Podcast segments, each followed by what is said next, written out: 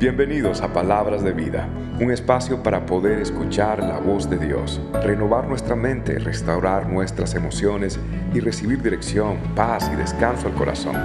Espero que este mensaje te sea de mucha bendición.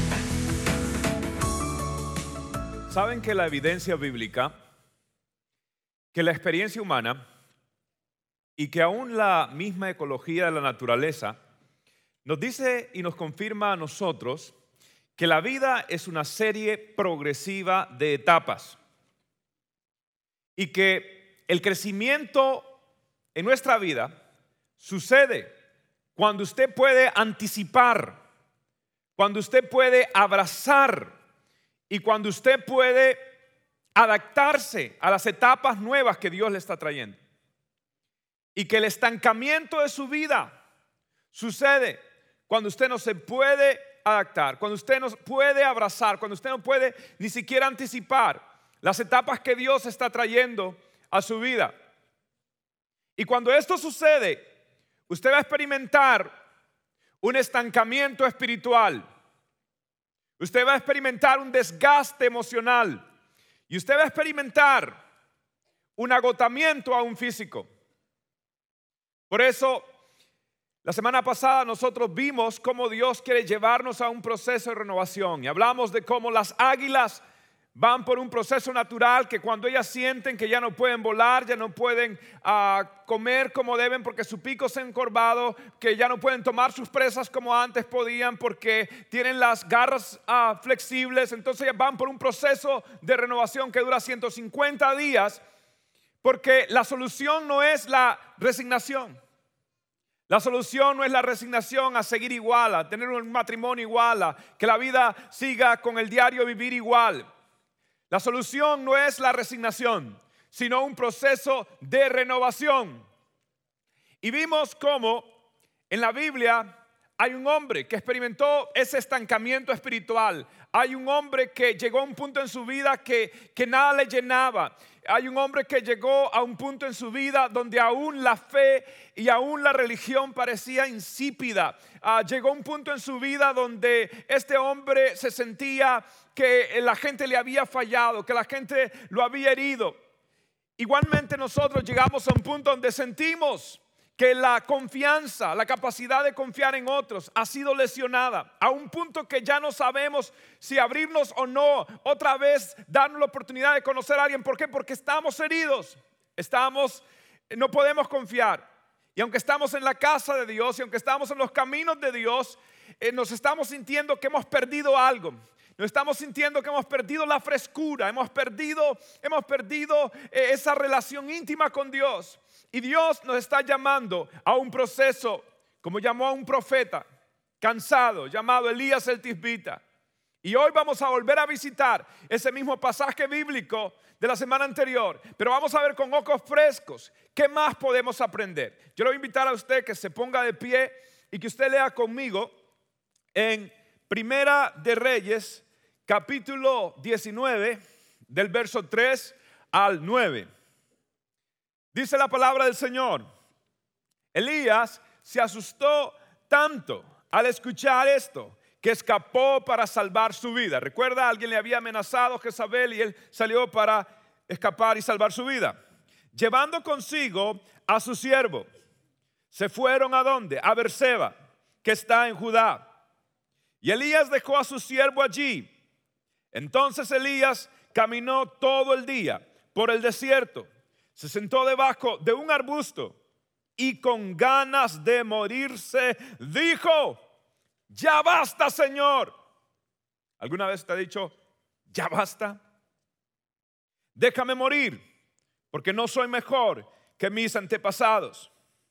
Entonces Elías se acostó ahí, debajo del arbusto, y se quedó dormido. Un ángel se acercó a Elías, lo tocó y le dijo, levántate y come. Elías vio que muy cerca había un pan cocinado sobre un fuego de carbón y una jarra de agua. Elías comió y bebió y luego se volvió a dormir. Más tarde, el ángel del Señor se le acercó otra vez y tocándole le dijo, levántate y come. Si no lo haces, no tendrás las fuerzas necesarias para el viaje. Así que Elías se levantó y comió y bebió. La comida le dio suficientes fuerzas como para caminar 40 días y 40 noches hasta llegar a Oreb, el monte de Dios. Ahí Elías entró en una cueva y se quedó toda la noche. Entonces el Señor le dijo a Elías, Elías, ¿por qué estás aquí? Amén. Puede tomar asiento. ¿Cuántos aman la palabra de Dios? Una belleza. Ya usted está servido, comido, hasta con postre, le cuento. Y esta historia es espectacular. Y aquí hay lecciones impresionantes. ¿Cuáles son algunas lecciones, Pastor Bernardo, Pastor Coco? ¿Qué lecciones nosotros podemos aprender de Elías y qué Dios nos quiere decir? Wow, Pastor, de verdad que eh, yo lo reto, familia, ¿verdad? Que lo que usted dice, la Biblia es un sinnúmero de verdades. La Biblia es espectacular, lo que uno encuentra ahí son maravillas. Sí. Usted paga más por Netflix que por la Biblia. La Biblia es gratis. Aunque yo tengo Netflix, le cuento. Pero veo películas de edificación. De amor no. no. Bueno, a veces mi esposa me obliga. Es la realidad. Es la realidad, sí. Se le nota. Domesticado. Sí. Entonces, eh, la Biblia, lo- o sea, volviendo a ese tema, familia, lea, lea la Biblia. Tómese un tiempo, disfrute la Biblia. Lo que usted encuentra ahí son cosas espectaculares. Y me encanta este, este personaje, si se puede llamar así, esta, esta persona. Porque esa persona tuvo que, para continuar el camino, él tuvo que llegar a un momento de renovación, él tuvo que renovarse. Y para renovarse hay que retirarse. Mm, Y Elías le tocó retirarse. Y me encanta esa, esa persona porque me identifico con él. Yo me he identificado con muchas personas de la Biblia, me he identificado... Si tú la lees, te identificas, te identificas con muchas personas de la Biblia. Yo me he identificado con David, con David, tengo mucho, mucho común con David. Eh, me he identificado eh, con Pedro. Todos aquí, la mayoría somos un Pedro. En el interior tenemos un Pedro. ¿Saqueo por casualidad? Eh, saqueo. volviendo al tema de la Biblia. saqueo, pero por lo adinerado. Por lo adinerado. Por, lo del dinero que tenía. Chaparrito, pero rico. En el, sí, en el saqueo. Rico no, millonario. Millonario, sí, sí. millonario. Entonces, eh, me identifico con ese personaje porque ese personaje era un acelerado. Pastor y yo soy un acelerado. Yo soy un acelerado por el Evangelio. Siempre lo he sido, y por el Evangelio más. Y no lo dejaré de ser. Hay varias personas que han intentado decirme, cálmate, no corras tanto. No, voy a correr mientras que Dios me preste la salud y la fuerza para hacerlo. Soy un acelerado. Y hay veces no tengo límites. Y se puede decir que no tenía ni control en muchas cosas. En mi tiempo, por ejemplo. Y ese personaje es así, ese personaje, yo me lo imagino matando profetas de Baal como loco. O sea, de- de- no, es que véase la película. Mira la película en la mente Yo veo ese a hombre. Gladiator, por alguna Sí, no, razón. más porque dice la Biblia que, que eran, que mató 400, pero otras traducciones dicen que mató todo. O sea, si hubieran habido más, más mata. ¿Seguro? El hombre se estaba deleitando Sí. de la cosa más buena, matando profetas de Baal. Y llegó un momento de cansancio, un momento de temor, un momento de, de- renegar, un momento donde se sintió eh, eh, que lo iban a matar, lo, lo amenazaron de muerte y él lo que hizo fue huir. Y si vamos a la palabra, mira lo que dice la palabra. En, en el 19, en el 3 dice, Elías tuvo miedo y huyó. El mismo versículo del pastor, porque el pastor es un copión. Me copió lo que yo estaba. Así es la vida. Elías tuvo miedo y huyó para salvar su vida y se fue a Bersaba, una ciudad de Judá. Escuchen esa parte. Y dejó allí a su sirviente. Hagamos un paréntesis ahí. ¿Qué dejó allí? Él se retiró. Se retiró. Pero dejó su sirviente. Dejó su comodidad. El que le hacía las uñas. Espero que no, ¿no? No, no creo. El que no, no, no. El, de las uñas no. El que le hacía, el que le llevaba el agua, el que lo atendía, el que lo mandaba a hacer las compras al mall. Todo, el que hacía todo por él. La comodidad, dejó la comodidad. Se dejó a todo. Yo pienso que nosotros tenemos que refugiarnos en la intimidad de Dios. Hay veces hacemos tanto por el ministerio o en nuestras vidas que corremos, corremos, corremos, corremos hasta que nos cansamos, explotamos. Y llega un momento donde necesitamos ir a la presencia de Dios, al secreto con Dios, pero tenemos que ir solos, como Elías. Tenemos que ir solos. Y muchos nos queremos ir a la intimidad con Dios, pero con nuestras cargas encima, con la mente puesta en aquel eh, filisteo. Queremos con la mente puesta en aquel problema, con la mente puesta en la economía. Entonces nos retiramos con Dios, pero tenemos todos encima. Yo ahorita hablaba con una muchacha del grupo de jóvenes y le estaba compartiendo más o menos lo que las experiencias del grupo de jóvenes y eso. Y me decía, es Daniela, por aquí está Danielita, y me decía, tenemos que despojarnos de lo superficial mm. para alcanzar algo sobrenatural. Qué bueno. wow, tremenda palabra la esa jovencita. Y es eso, esa es la Biblia, esa es, esa, persona, es ese personaje. Tenía que despojarse de, de algo y tenemos que morir a nosotros mismos y entrar al secreto con Dios, entrar a la intimidad con Dios. Yo sé que vienen cosas grandes para mí, pastor, este año. Lo sé. Yo, desde que terminaba el otro año, yo empecé a percibir algo grande. Decía, oh my God, algo viene. Algo viene para mí, para mi familia, no sé qué es. Si es, si es del ministerio, si es eh, económicamente. Acuérdense que saqueo. Sí. Eh, no sé qué es, no sé qué es, pero es algo grande. Y entonces yo dije, ok, con mi esposa, y hemos tenido una mejor intimidad con Dios. Por lo menos yo he mejorado mucho mi relación con Dios. Ella siempre la ha tenido muy, muy fuerte, muy fuerte. Y yo he mejorado muchísimo y la llevo muy bien la intimidad con Dios. Una relación buenísima. ¿Por qué? Porque yo dije, ¿sabes qué? Yo tengo que prepararme para recibir. Yo no tengo que prepararme para pedir. Dios me está mostrando cosas grandes, tengo que prepararme para recibir. Y eso se consigue en la intimidad con Dios. Mm. Porque si tú no te preparas para, no te preparas para recibir la intimidad con Dios, cuando recibas algo, no sabes cómo manejarlo. Y entonces lo que pasa es, volviendo al tema ministerial, muchos de nosotros necesitamos tomarnos un descanso, retirarnos. Y retirarnos no es como mucha gente hace. Se retira, o sea, tengo, tengo que tomar un tiempo con Dios, un descanso. Y me retiro, pero no le sirvo a Dios. Me retiro y solamente voy a descansar de la iglesia, no hago más, porque tengo que descansar dos, tres, cuatro meses, cinco meses, un año, dos años. Pero no se trata de eso. El retirarse, el descansar es administrar bien lo que haces para Dios. Es administrar bien lo que haces para Dios, para que eso no te produzca un cansancio físico, emocional y espiritual y a lo último termine ser reventado, como diría un buen cubano. Entonces es importante entrar a la presencia de Dios. Y eso fue lo que hizo Elías. Elías dice en el, en el, en el 19.9, dice, allí se metió en una cueva donde pasó la noche y vino a él. Escucha esa palabra, esto, oh my God. Lean la Biblia, hermano. Sí. Vean la Biblia. Dice, vino a él palabra de Jehová, el cual le dijo, ahí, ¿qué vino? Palabra de Jehová. Jehová habla. Jehová habla en la intimidad. Jehová habla en el silencio. Jehová habla cuando tú te quedas callado y dejas que él hable. Muchos tenemos tanto ruido, estamos, él experimentó terremotos, experimentó eh, vientos, experimentó ruido, eh, muerte de, profetas, experimentó toda clase de cosas, pero ¿sabe qué? Aprovechó el silbo apacible de Dios.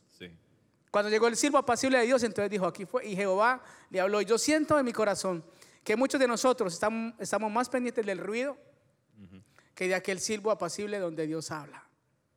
Estamos más pendientes de, los milagros, de, de la bulla, del escándalo, que de ese momento donde Dios te dice, hey, you know what? Uy, qué inglés, ¿viste, pastor? You know what? Estoy mejorando también ahí. Dios viene, te les dije, Dios. ¿Hasta dónde lenguas me está dando? Al menos, bueno, entonces, ese sirvo apacible donde Dios transmite su voz a nosotros, lo desaprovechamos por estar en ruido, escuchando cosas de otros, consejos de otros, bulla, bulla, bulla, bulla, por aquí, por allá. Dios habla en la intimidad. Y lo que y la palabra es clara, Mateo 6, 6 Dice, pero cuando tú te pongas a orar, entra en tu cuarto, cierra la puerta, ora a tu Padre que está en el secreto y así tu Padre que, que, ve en lo secreto, te recompensará. En lo secreto, en, el secreto del Padre. Eh, Dios promovió a Elías. Dios tenía una promoción para Elías, pero no era como Elías quería. Dios lo iba a promover, pero era como Dios quería. Por mucho que él renegara, por mucho que le tocó huir, por mucho que le tocó recorrer millas, lo que haya tenido que hacer era como Dios quería. Y si Dios tiene una promoción para ti, Dios tiene algo para ti, no es como tú quieres, es como Dios quiere. Yo siento que tenemos que regresar al secreto de Dios, despojarnos del hombre, despojarnos de lo natural y, y, y empezar a buscar, como decía Danielita, lo sobrenatural de parte de Dios. Y es que e, esto es tremendo porque el, punto es exactamente eso que usted decía. tenemos que aprender a retirarnos. Muchas veces queremos renovarnos, pero renovarnos en medio de la multitud. Renovarnos siguiendo haciendo lo mismo de siempre. Renovarnos, pero si tú quieres ir a un lugar donde nunca has estado, tienes que hacer cosas que nunca has hecho. Y una oración normal no es suficiente. Una prédica normal, un culto normal, lo que siempre has estado haciendo. Necesitas hacer algo que rompa ese círculo vicioso, esa vida rutinaria. Necesitas retirarte, necesitas alejarte, necesitas hacer algo radical ante situaciones radicales, ante transiciones radicales tú tienes que hacer algo radical. Fue un día que tú dijiste, voy a ir a los Estados Unidos, bueno, voy a ser radical y te fuiste a la embajada. Pues fue un día que dijiste, no, ya, le voy a proponer matrimonio y, te arrodillaste y le diste ese anillo. Eh, fue un día que tú dijiste, voy a comenzar esto, voy a registrarme en un colegio, voy a hacer esto, voy a sacar esta clase. Hiciste algo radical. Y porque has caído esa zona de comodidad y Dios está pidiendo es algo radical. De pronto lo que necesitas hacer es, es salir de Estados Unidos o salir de tu lugar y ve a un viaje misionero.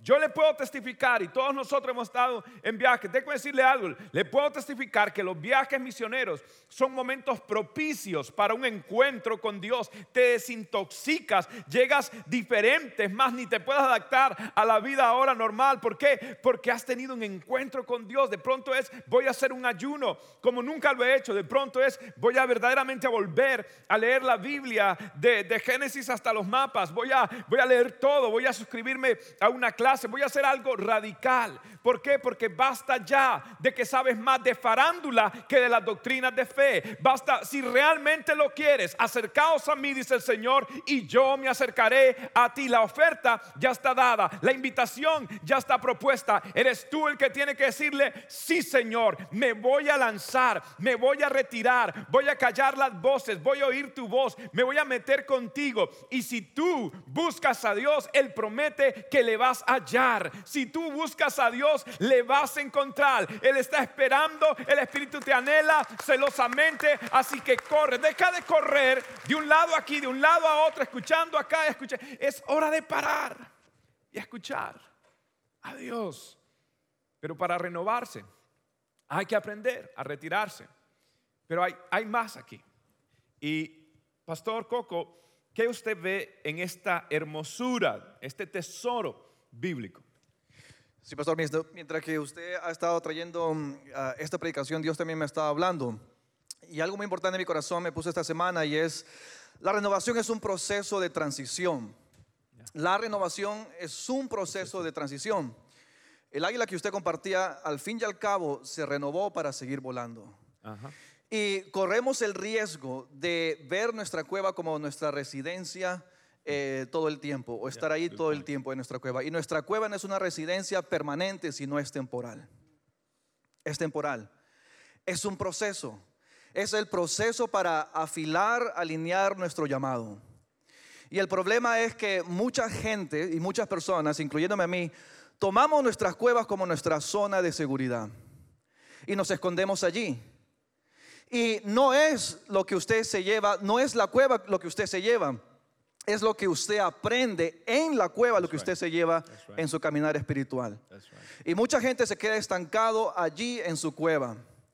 Entonces, en el versículo 15, en el 16, eh, la palabra del Señor también dice, Jehová le responde a Elías y le dice lo siguiente, ve, vuélvete por tu camino. Es lo primero que le dice, ve y vuélvete por tu camino. Mi pregunta es, ¿de qué te estás corriendo? Y a veces nos queremos confrontar, pastor, nuestras luchas del ayer. y nos encontramos en ciclos y en esos ciclos son los mismos de siempre. Entonces lo primero que tenemos que hacer en la cueva y entender que es un proceso que alinea mi propósito es descubrir patrones de conductas que no son sanas. Ahora, escuche bien la palabra que estoy usando. Patrones de conducta, patrones. Porque, pastor, así como Elías, todo el mundo llega a un punto de quiebre. Todo el mundo llega a cansarse, todo el mundo llega a quemarse. Hemos trabajado demasiado, horas extras, tenemos la familia, el trabajo, la escuela y tienes un montón de cosas en tu agenda que llegas a un punto de, de cansancio. Yo he estado ahí, usted ha estado allí. Ahora, todo el mundo pasa por temores, ansiedad, frustración, ira, pero el problema está cuando siempre tienes ciertos patrones de conducta que te lleva al mismo lugar, a la misma cueva y te quedas estancado.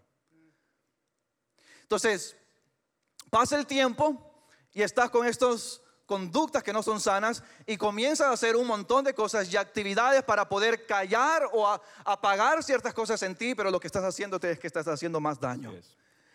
Y piensas que eres fuerte y piensas que estás bien, pero en realidad estás sangrando. Entonces es descubrir, y cuando uno descubre esto allí, pastor, en la cueva, lo primero que tienes que hacer es llevarlo a la cruz del Calvario. Sí, la cruz todavía sigue siendo nuestro lugar de liberación. La cruz todavía sigue siendo el lugar donde usted y yo podemos acorrer en cualquier momento, en cualquier instante y decir, Señor, me siento mal. Señor, ayúdame a reflejar lo que tú has hecho allí en la cruz para poder levantarme. Usted ve, tu agenda posiblemente está tan ocupada, ya has llegado al punto de quiebre y es porque quieres agradar a todo el mundo menos a Dios. Nunca has aprendido a decir que no. Y has llegado al punto que has dejado a tu familia, has dejado a todo el mundo y ahora te estás cayendo en pedazos. Pero usted sabe que cuando tú llevas todas esas cosas en la cruz, tú no buscas la aprobación de nadie, sino que tú buscas la aprobación de Dios. Y entonces allí tú puedes decir no a alguien y entender de que si le dices no, no estás perdiendo alguna aprobación, sino que ya Dios te dio la aprobación. Tu agenda está apretada porque estás queriendo aprobar, buscar aprobación del hombre, más no de Dios. Y la cruz es el lugar de la cirugía y entender un poco de gracia nos ayuda a nuestra sanidad interior. Número dos, algo que yo entiendo aquí también es, camina en la nueva revelación que Dios te quiere dar, en la nueva revelación. Cuando tú entras en la presencia del Señor y, destapas todo lo que hay ahí y eres transparente delante de Él y dejas que Él profundice en tu corazón y te das cuenta cómo le has traicionado los ídolos que hay ahí, entonces la revelación puede venir. Es muy difícil que usted aprenda algo cuando cree que no tiene que cambiar. Pero cuando llega a ese lugar de vulnerabilidad, donde te das cuenta de que eres más débil que cualquier persona, entonces la revelación puede entrar. Es más, la actividad que estás teniendo en tu agenda es, está distrayéndote de la verdad de Dios. Y la revelación llega y cuando la, revelación llega, pastor, la claridad viene. Y cuando la claridad viene, entonces el enfoque viene. Y eres más efectivo en tu llamado. Y la otra es, reconoce tu propósito. Le dice, vuelve por tu camino por el desierto de Damasco y llegarás y ungirás a Sael por rey de Siria, a Jehú hijo de Nimsi ungirás por rey sobre Israel. Y a Sael y Jehú es, son reyes, uno de reyes de Siria y el otro llega a ser rey de Israel.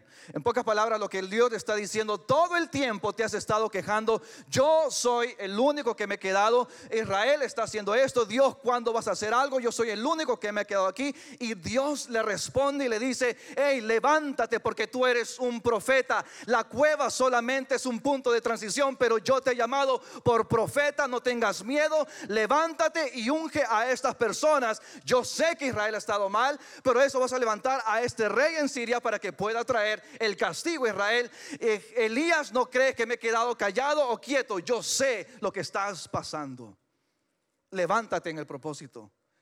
Y él se levantó y fue a caminar por el mismo lugar en donde él llegó. Y Elías cumplió su llamado. Y la cuarta y última pastor que yo saco aquí es, deja un legado. Luego le dice que vaya y unja a Eliseo. Y todo este tiempo Elías estaba diciendo, yo soy el único. ¿Sabes por qué te has quemado? ¿Sabes por qué has llegado cansado? Porque tú crees que eres el único que solamente puede hacer las cosas y te has cargado y te has cansado y no has delegado y crees que eres un superhéroe y crees que eres el, la última Coca-Cola del desierto y ya has llegado al punto del quiebre. Pero hasta Superman tiene su kriptonita. Y todos los que estamos aquí tenemos un punto débil. Oh, yeah. Y mientras más rápido tú lo eh, eh, eh, comienzas y lo identificas, más rápido llega tu sanidad. Y entonces Eliseo descubrió, perdón, Elías descubrió que había otra persona que podía llegar su carga. Y era Eliseo. Entonces, en vez de cargarte, en vez de buscar la aprobación, busca al Señor en su presencia, deja que Él comience a limpiar los patrones no sanos en tu corazón y cumple el llamado porque Dios sí te ha dado un llamado. Yo pienso que aquí hay personas que piensan y dicen, ¿sabes qué? Yo ya no soy para el ministerio, me metí y me quemé, ya no creo que soy pastor, ya no creo que soy evangelista y crees que en esa cueva es tu lugar de seguridad. Déjame decirte, Dios te está llamando que salgas de esa cueva porque todavía tienes un llamado, Él te ha marcado, eres un pastor, eres un evangelista, pero ahora, ahora tienes una revelación que ahora ya no vas a caer en lo mismo, sino que te vas a levantar. pero es. tienes un llamado y tienes dones y habilidades, no los pierdas y no pierdas tu tiempo. Levántate, sacúdete y levántate y sé profeta a las naciones. Así es. Yes. Gracias, muchachos. Wow. Wow. Wow. ¿Sabe? Si yo pudiera resumir lo que puedo ver de parte de Dios en este texto, es esto. Tú tienes que aprender a procesar todos los cambios de tu vida, pero hacerlo en la presencia de Dios. Tú tienes que aprender a procesar todos los cambios en la presencia de Dios. De pronto te está yendo mal en el trabajo. ¿Qué está pasando? Procésalo en la presencia de Dios. De pronto algo está, eh, no sabes si, si ah, comenzar una relación, procésalo en la presencia de Dios. No sabes si algo está terminando, si algo que Dios ha utilizado por mucho tiempo ahora ha expirado y Dios dice, quiero hacer algo diferente contigo. ¿Cómo lo sé? No lo sé. Procésalo en la presencia de Dios. No sé qué está pasando en mi escuela, no sé qué está pasando en mi trabajo, no sé qué está pasando en mi vida o no sé, me estoy sintiendo que estoy poniéndome viejo, estoy sintiendo de que, de que las fuerzas no son las mismas, me estoy sintiendo más cansado, me estoy sintiendo que me está pasando. Procesa todos los cambios, pero procésalo en la presencia de Dios, porque te voy a decir esto, lo que no se procesa en comunión con Dios termina en desilusión. La decisión que no se procese en comunión con Dios va a terminar en desilusión. Cada vez que hay una transición, si no la procesas en la presencia de Dios, vas a terminar en desilusión, en frustración, en destrucción. Vas a terminar en el piso y debiste haber hecho algo en vez de terminar en el piso por haber no escuchado la voz de Dios, por haber desobedecido a Dios. ¿Por qué no mejor te postras en el piso delante de la presencia de Dios y dile, Dios, háblame porque no sé si comenzar o terminar. Háblame porque no sé si aquí ya ha terminado mi tiempo. Háblame porque no quiero comprar, hacer, ir, correr de un lado a otro. Háblame. Háblame porque no puedo tomar una decisión sin tu dirección, sin tu bendición. Ya estoy cansado de cometer los mismos errores. Yo no me puedo dar el lujo otra vez de cometer otro error. No, Dios, yo necesito parar. Yo necesito renovarme. Yo necesito retirarme. Yo necesito estar en comunión. Yo necesito procesar esta transición. Necesito procesar esta decisión. Pero lo voy a hacer ya no a solas. Lo voy a hacer junto contigo. Quiero escuchar tu voz. Quiero que tú me hables. Quiero que tú me digas. Y si tú me me dices, yo lo haré. Si tú me dices, ve, yo iré. Si tú me dices, para, voy a parar. Si tú dices, comienza, voy a comenzar. Si tú dices, termina, voy a terminar. Y donde la nube de Dios se mueva, allí yo me voy a mover. Y donde la columna del fuego se mueva, allí yo me voy a mover. Y me voy a parar cuando tenga que parar. Pero lo que no puedo hacer, basta ya de desobedecer a Dios y basta ya de perder el tiempo. Es hora de que tú estés entonado con la presencia de Dios y hagas la voluntad Dios que es buena, agradable y es perfecta, mi hermano. Es perfecta. Es perfecta. Procesa todo cambio en la presencia de Dios. Deja de correr. Deja de correr a un lado. Deja de correr a otro lado. Deja de preguntar lo que tal o fulanito eh, piensa. Deja de escribir en Facebook, oh, I am sad.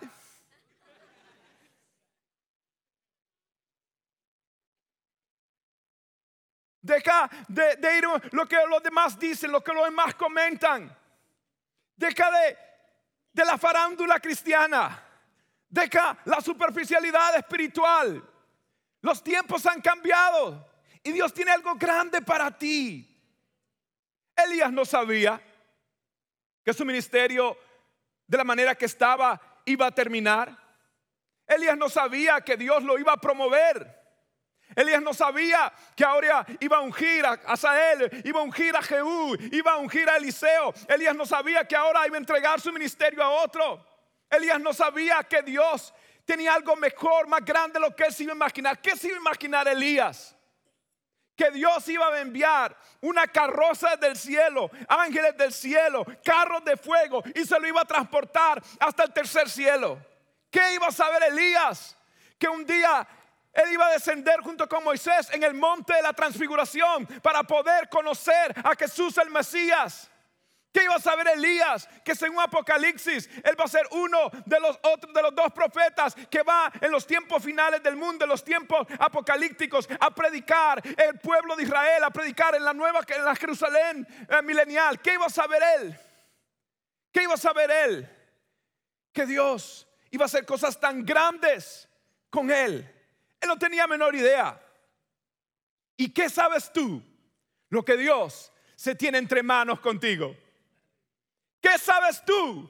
Si Dios te va a abrir la puerta más grande que tú te hayas imaginado. ¿Qué sabes tú? Si Dios trae un cambio tan radical a tu vida que no vas a saber qué hacer con tantas bendiciones. ¿Qué sabes tú si Dios se trae algo grande contigo? ¿Qué sabes tú si Dios te escogió desde el vientre de tu madre.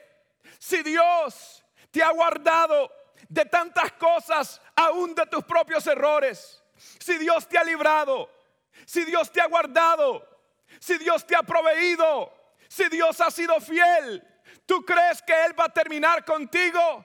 Mi Biblia dice que vamos a ir de gloria en gloria, de triunfo en triunfo. Y yo creo que lo mejor de Dios está por venir. Y yo creo que lo que tú tienes que hacer es entonar tu corazón y decir, Señor, voy a procesar todo cambio en la presencia de Dios.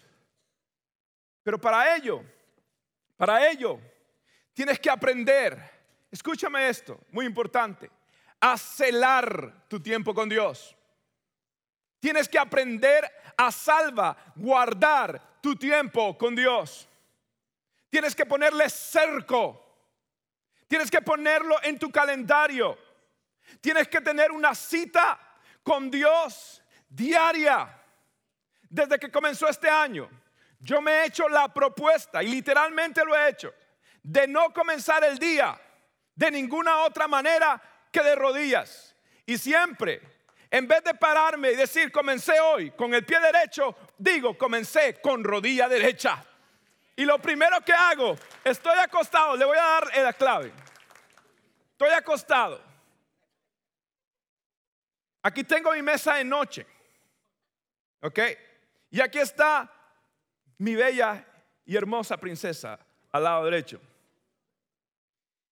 Y yo estoy acostadito, suena la alarma y lo primero que hago, pues tengo, ya tengo espacio, medio me inclino, bajo esta rodilla, la pongo, estiro de todas maneras, iba a estirarse por el colchón, quedo estirado y luego bajo la otra rodilla y digo, Señor, quiero comenzar el día con rodilla derecha. Y déjeme decirle algo. Déjeme decir, ah, practícalo. Se va a acordar de mí. Ay, el pastor aquí va a estirar, boom. Y usted empieza a buscar a Dios. Y su vida va a ser diferente, su día es diferente. Ya uno no está en el afán, en el corre, corre. Pero tienes que celar tu tiempo con Dios. Si todo, todo lo que tú necesitas depende de Dios, quiere decir que no hay mejor manera de emplear el tiempo que pasando tiempo con Él, con Dios. Ponte a pensar. Pero nos descuidamos otra vez. Otra vez caemos en la rutina. Perdemos la frescura. Perdemos el gozo de Dios. Tienes que aprender a celar tu tiempo con Dios. ¿Sabes que Jesús es el mejor ejemplo de esto? La Biblia dice que antes de escoger a los doce discípulos, Él pasó la noche orando. La Biblia dice que cuando Él sabía que ahora iba a ser crucificado, Él se fue a un jardín llamado el Hexemaní. Porque Él sabía que todos los cambios y las transiciones se deben de procesar en la presencia de Dios. Eres soltero, procésalo en la presencia de Dios. Te casaste, procésalo en la presencia de Dios. Empezaste un trabajo, procésalo en la presencia de Dios. De pronto las cosas no andan muy bien en el trabajo, procésalo en la presencia de Dios. Y cela y salvaguarda sobre todas las cosas estar con Dios. Porque el mejor tiempo es estar en la presencia del Señor. Y Jesús lo ilustra. Es más, te voy a dar a ti un ejemplo impresionante de cómo Jesús procesaba los cambios y cómo Jesús hacía cuando de pronto venían noticias que no eran tan agradables. Presta atención a lo que dice Mateo, capítulo 14, cuando Juan el Bautista muere y le van a dar las noticias a Jesús. Presta atención, esto es maravilloso, esto puede cambiar tu vida. Mateo capítulo 14, del verso 12 al 13. Luego fueron a contarle a Jesús lo que había sucedido. Juan había muerto. En cuanto Jesús escuchó la noticia, salió en una barca a un lugar alejado para estar a solas. What? ¿Cómo? El Hijo de Dios, el Mesías, el que tiene todo el poder, el que hizo los cielos y la tierra, el que iba a resucitar, dijo, Anita Malone, necesito estar a solas. Seguro que Pedro, ve, un momentito, Señor, yo quiero ir subirme a la barca por, por, cualquier cosa, a ver si te da la idea de caminar otra vez. Señor, Pedro, please, Pedro, por favor. Pedro, ya te dije, por favor. Juan, Señor, ay, yo no quiero que sufras solo, Señor. Ay, Señor, ¿me, puedo estar allí para darte compañía? Ah, Juan, Juan, yo sé que tú me quieres y eres un buen amigo, pero hay cosas que solamente es entre mi padre y yo. ¿Sabes por qué? Y, escucha esto.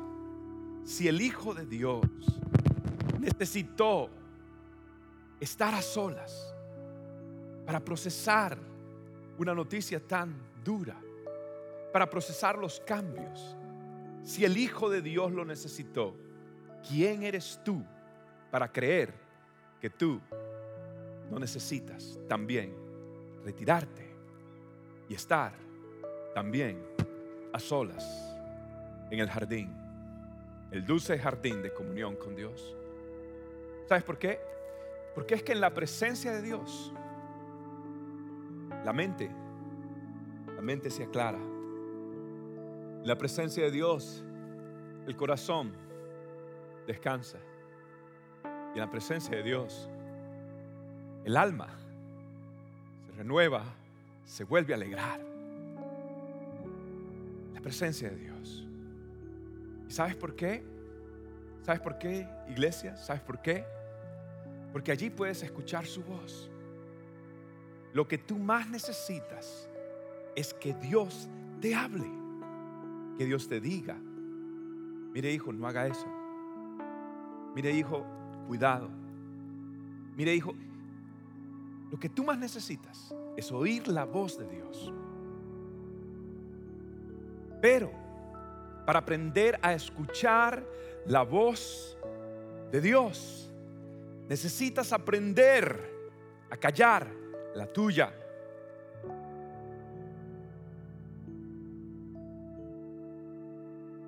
¿Sabes qué pasa? Tienes mucho volumen de lo que está alrededor. Corres de un lado a otro, corres para acá, corres para allá. No sabes qué hacer, tienes angustia por dentro, no sabes qué decisión tomar, porque hay mucho ruido. El volumen de la voz de Dios no va a subir hasta que tú no bajes el volumen del ruido a tu alrededor. Y aprendas a callar las voces. Pero ¿sabes cuál es la voz más que tienes que callar de todas? Tu propia voz. Ya. Porque tú estás hablando contigo mismo todo el tiempo.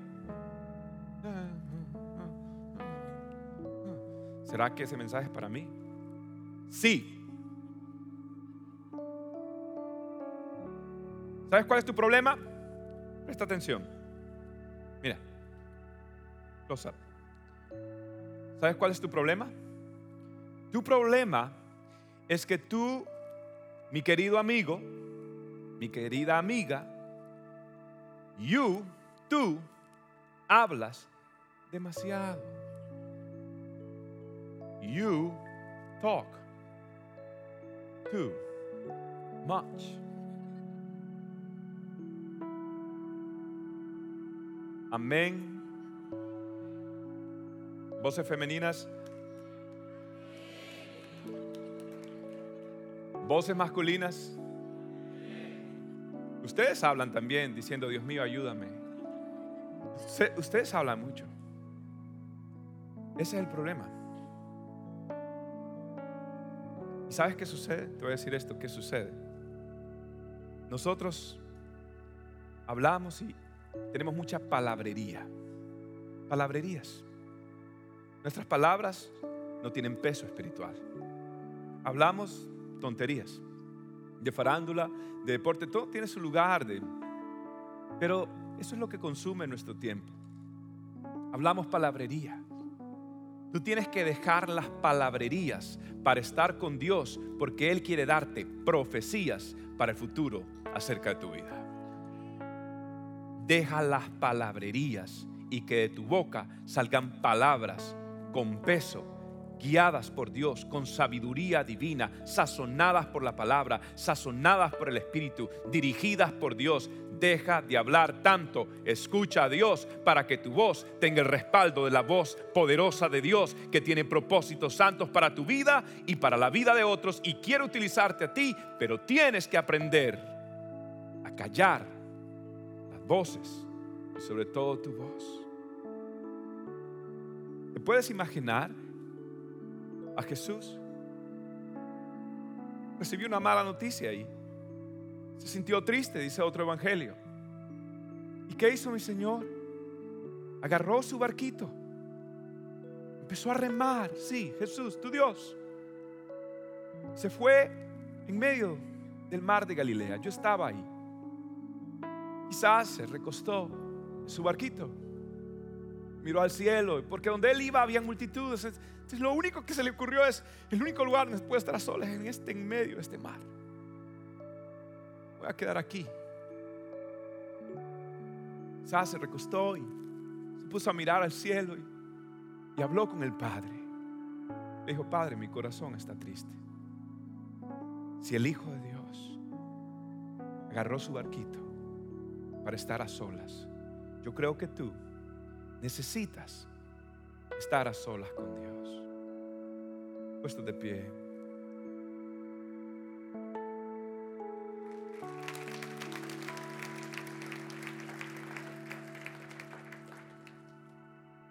Señor Jesús.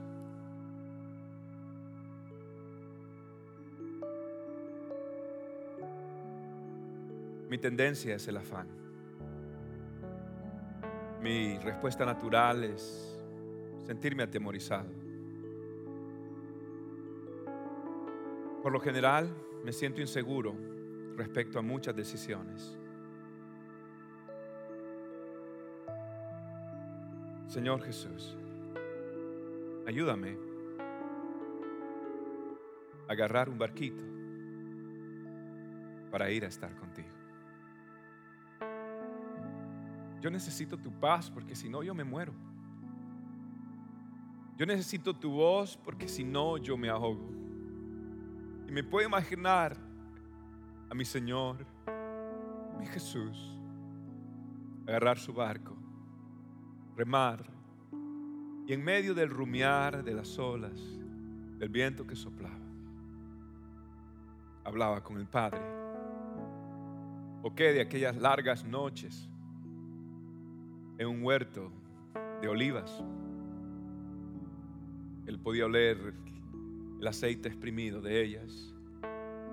Y allí él exprimía su alma delante de Dios. Él no quería, él no tomaba decisiones. En la carne él tomaba decisiones en el espíritu.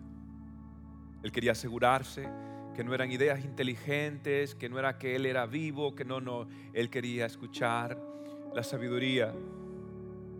Él tenía como una nostalgia. Se sentía raro de ir todo un día y como que no había orado, o como que faltaba algo. Por eso él prefería cada mañana.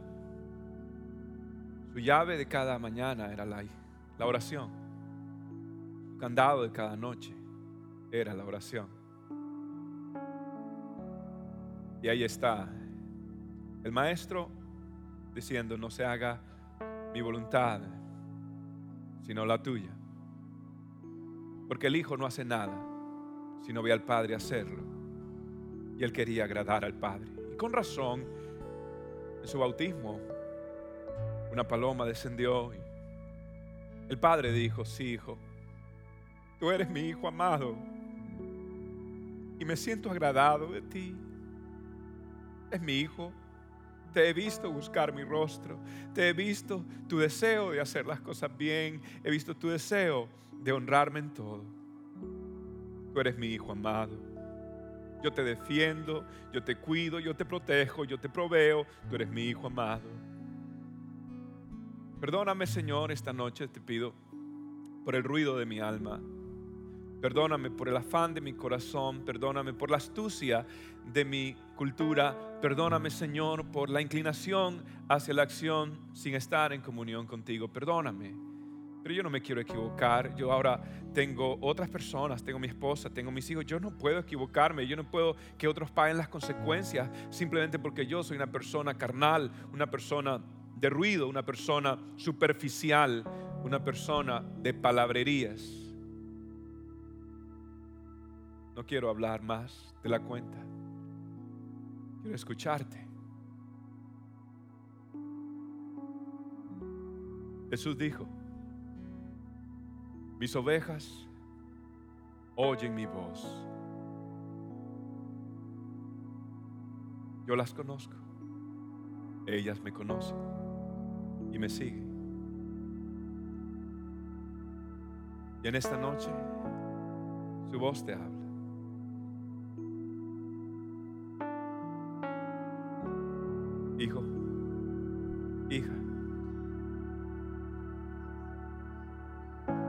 Te alejas? ¿Por qué no dejas de correr?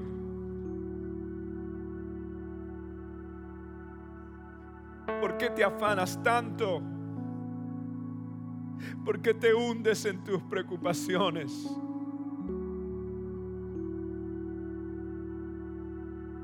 Si yo cuido de las aves, también cuidaré de ti.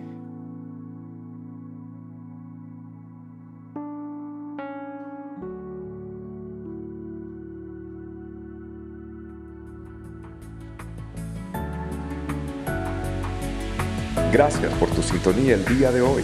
Espero que puedas atesorar la palabra de Cristo en tu corazón para que puedas acercarte cada día más a Dios. Si este mensaje te es de bendición, compártelo con amigos y seres queridos. Bendiciones.